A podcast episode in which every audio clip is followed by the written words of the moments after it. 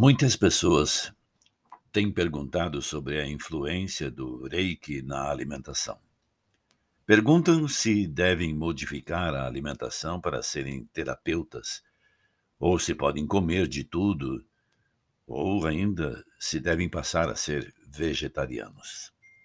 Nós acreditamos que alimentação e reiki devem ser combinados e integrados com sabedoria, sem extremismos. O que comemos, a forma como comemos e como preparamos a comida são atitudes que podem provocar efeitos nos vários corpos sutis e nas ações que realizamos em nossas vidas. Hipócrates já dizia: Somos o que comemos, que o teu alimento seja o teu primeiro medicamento. Já um provérbio japonês diz: Byoki wa harakairu a doença entra pela boca.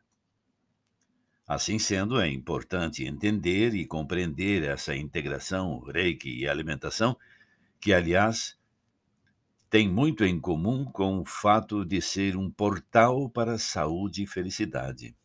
Esse é, aliás, o tema deste episódio de Reiki Sem Mitos, uma produção da Escola do Reiki para que mestres e alunos bem como não iniciados, possam compreender melhor o que é e como funciona e como o Reiki interage em nossas vidas.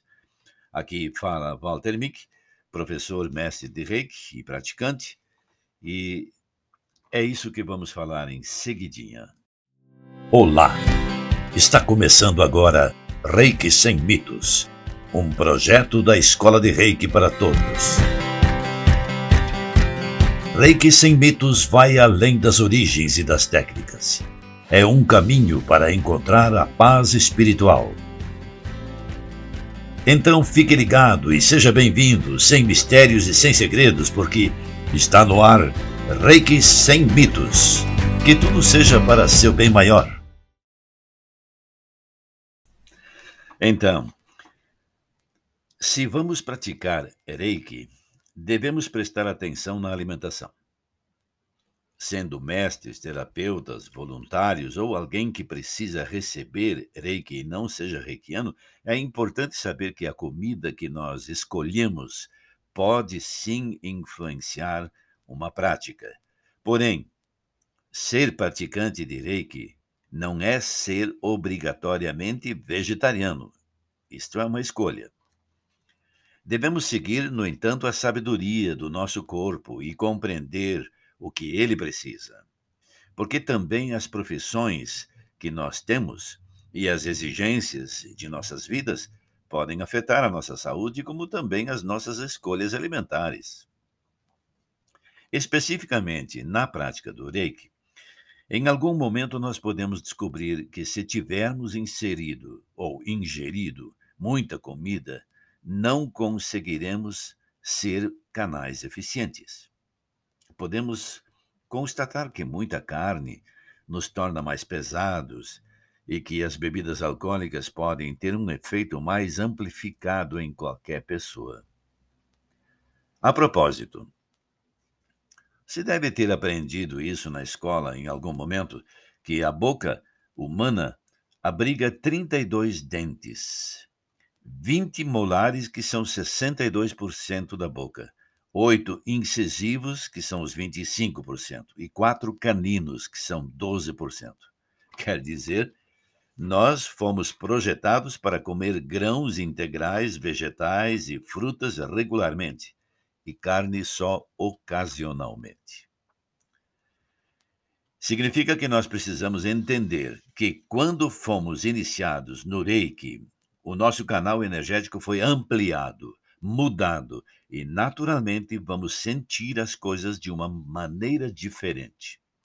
E esse entendimento fará com que nós possamos refletir, por exemplo, sobre o que realmente preciso para me alimentar e que quantidade é ideal. Até mesmo se é ou não necessário consultar um nutricionista ou um naturopata para auxiliar nesse processo.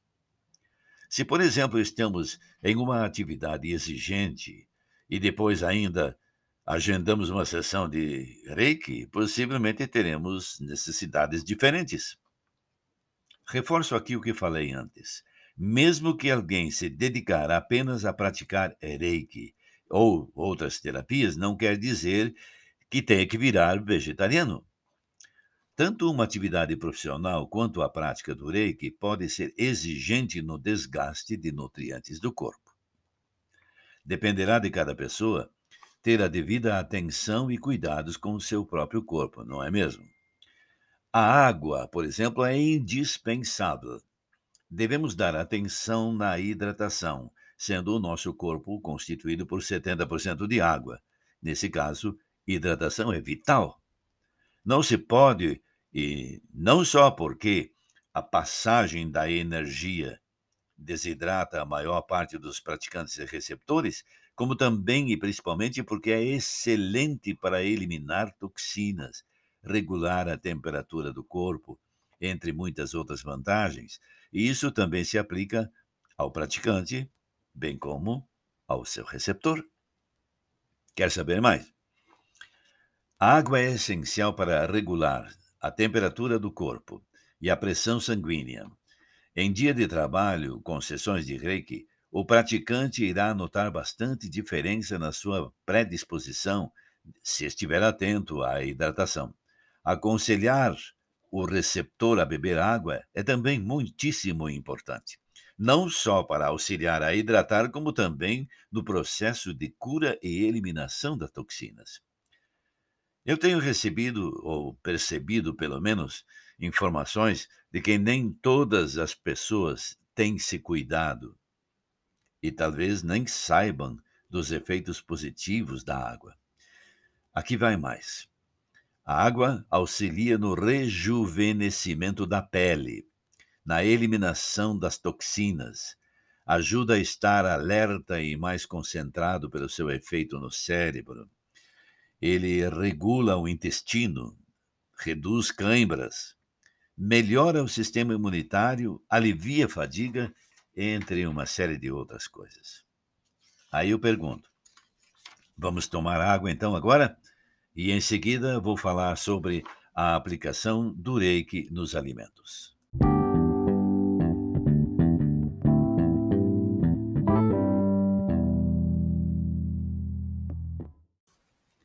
E então, aproveitou a pequena pausa para tomar um pouquinho de água? Saiba que os ouvintes agora podem clicar no sinalzinho mais em qualquer episódio para salvar e ouvir depois. Se você seguir o nosso programa, poderá inclusive receber notificações de novos episódios. Você também poderá entrar em contato conosco e fazer perguntas se quiser. Mas aqueles que são praticantes de Reiki e estão habituados a fazer autotratamento e tratar outras pessoas, cuidar de plantas, de animais domésticos e limpar espaços com reiki, por que não fariam reiki aos alimentos? Funciona como uma oração que aprendemos quando éramos criança. É muito simples. Pode ser até feito através de visualização ou direcionando as mãos sobre o corpo com ou sem toque, deixando o reiki fluir. Assim, estamos harmonizando e potencializando a energia dos alimentos. Também podemos fazer isso enquanto estamos preparando e cozinhando os alimentos, logicamente. Além da prática, podemos expressar a gratidão aos que plantaram e colheram os alimentos, a todos os envolvidos. No caso de serem de origem animal ou derivados, podemos até agradecer pela vida deles. E algumas experiências interessantes.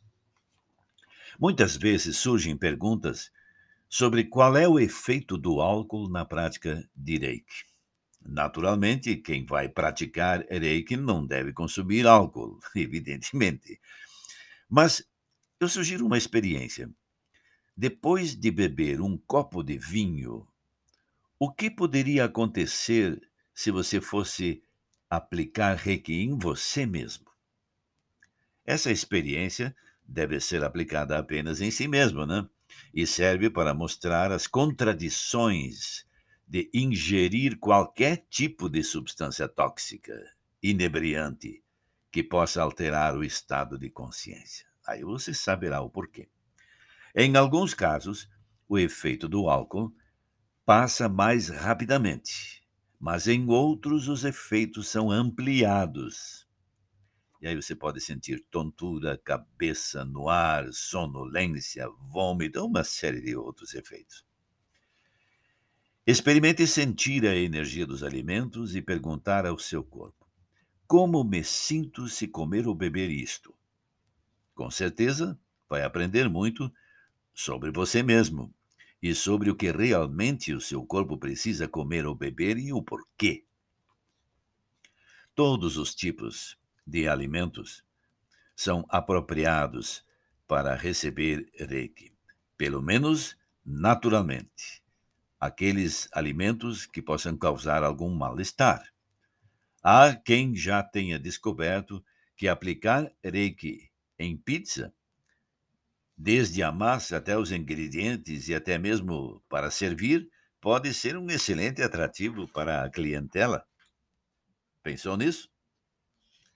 Porém, antes de mais nada, precisamos ter respeito por nós, pelos outros, pela energia, porque, segundo a mestre Havayu Hiromi Takata, que trouxe o reiki para o Ocidente, reiki é causa e efeito. Removendo a causa, não haverá efeito. Podemos comer de tudo, podemos sempre agradecer por tudo. Não precisamos viver para comer, mas precisamos comer para viver.